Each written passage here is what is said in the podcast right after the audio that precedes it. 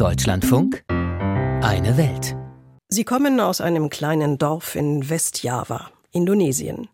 Als Teenager entdeckten sie Heavy Metal für sich, was in einer konservativen islamischen Gesellschaft Schwierigkeiten nach sich zog.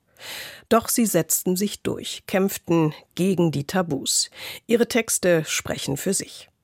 Heute klicken Millionen ihre Videos im Netz an. Sie geben Konzerte weltweit, auch in Europa und in den USA. Jennifer Johnston über eine beeindruckende Erfolgsgeschichte. Sie sind laut, sie sind wild, sie tragen einen Hijab. Voice of Prot heißt die Band der drei jungen Frauen Marsha, Vidi und Siti aus Indonesien. Übersetzt bedeutet ihr Bandname Voice of Prot so viel wie laute Stimme.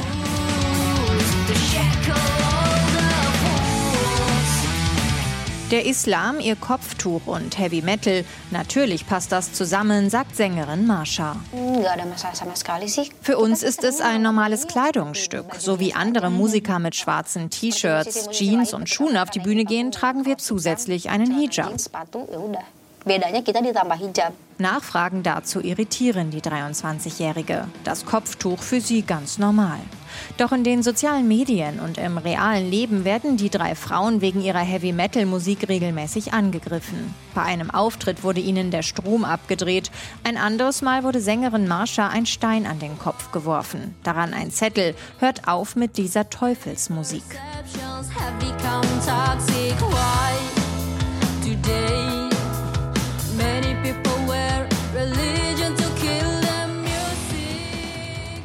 Indonesien ist das Land mit der größten muslimischen Bevölkerung weltweit. Konservative Muslime gewinnen seit Jahren an Einfluss.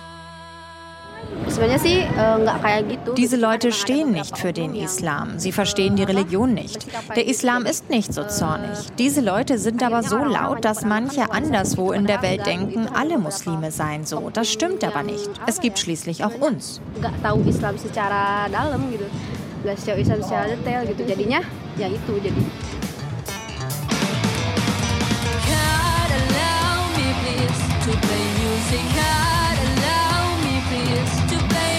Die Kritik verarbeiten sie in ihrem Song Gott, bitte erlaub mir, Musik zu machen.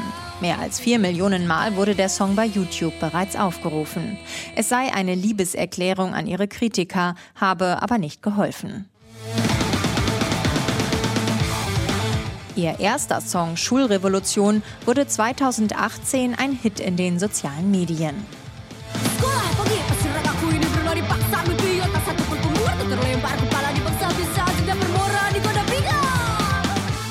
In dem Song kritisieren sie das schlechte Schulsystem in Indonesien.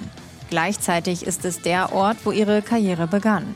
Es ist ein Aufstieg, der auch aus einem Hollywood-Drehbuch stammen könnte. Auf dem Rechner ihres Musiklehrers fanden sie vor rund zehn Jahren Songs der amerikanischen Metalband System of a Down. Sie verliebten sich in die Musik, lernten Gitarre, Bass, Schlagzeug, gründeten 2014 ihre Band Voice of Butcherprot. Ihr Musiklehrer wurde ihr Manager. Wenn ich den Song aufnehme, singe ich mir die Seele aus dem Leib. Es geht darum, wie ich in der Schule gemobbt wurde, weil ich anders bin, weil ich meine eigene Meinung habe und sie auch sage. Erzählt Marsha bereits 2018 der ARD, während die Band im Studio ihr erstes Album aufnimmt. Seitdem ist viel passiert. 2021 Konzerte in Europa, 2022 spielen sie auf dem Wacken Open Air in Deutschland. 2023 wird ihr Traum wahr, eine Tournee durch die USA. Während die drei jungen Frauen die Bühne rocken, sind viele ihrer damaligen Klassenkameradinnen bereits verheiratet. Die drei kommen aus einem abgelegenen Ort in Westjava, einem konservativen Teil Indonesiens. Es ist ein bisschen schwierig. Garut, der Ort, wo wir herkommen, hat die höchste Zahl an Kinderehen in der Region. Es gibt daher nicht viele Möglichkeiten für Mädchen, außer zu heiraten oder außerhalb in der Stadt zu arbeiten. Aber selbst dann gibt es nicht viele Möglichkeiten. Die meisten in unserem Alter arbeiten als Haushaltshilfen in Fabriken oder kleinen Supermärkten. Atau Sie singen über Feminismus, den Klimawandel oder sexuellen Missbrauch, wie in ihrem Song Not Public Property, also kein öffentliches Eigentum.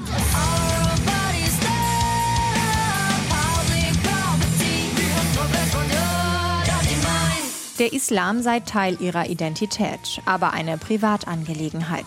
Heavy Metal sei ihre Art, Gedanken und Gefühle auszudrücken. Kritik daran wollen sie in Zukunft ignorieren. Just ignore it.